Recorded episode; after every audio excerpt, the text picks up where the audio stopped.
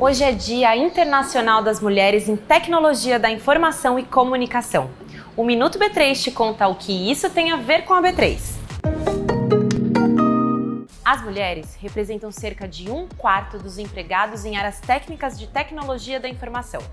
Uma das estratégias para aumentar essa participação é investir na qualificação do público feminino.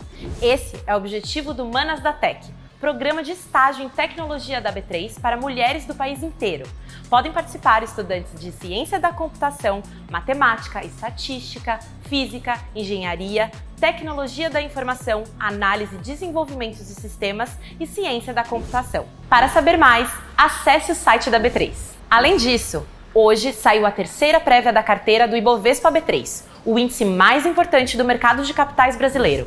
O Minuto B3 mostra quais foram as alterações e como ficou a carteira. A prévia registra a entrada do IRB e a saída de Banco Pan, Aco Rodovias e Qualicorp. Ao todo, ela conta com 86 papéis de 83 empresas, entre ações ordinárias e preferenciais. Com os índices, os investidores conseguem acompanhar o desempenho de diferentes setores e segmentos além de ser possível diversificar seus investimentos com produtos referenciados a esses índices. Não se esqueça de seguir a B3 em todas as redes sociais. Boa noite, bons negócios e até amanhã!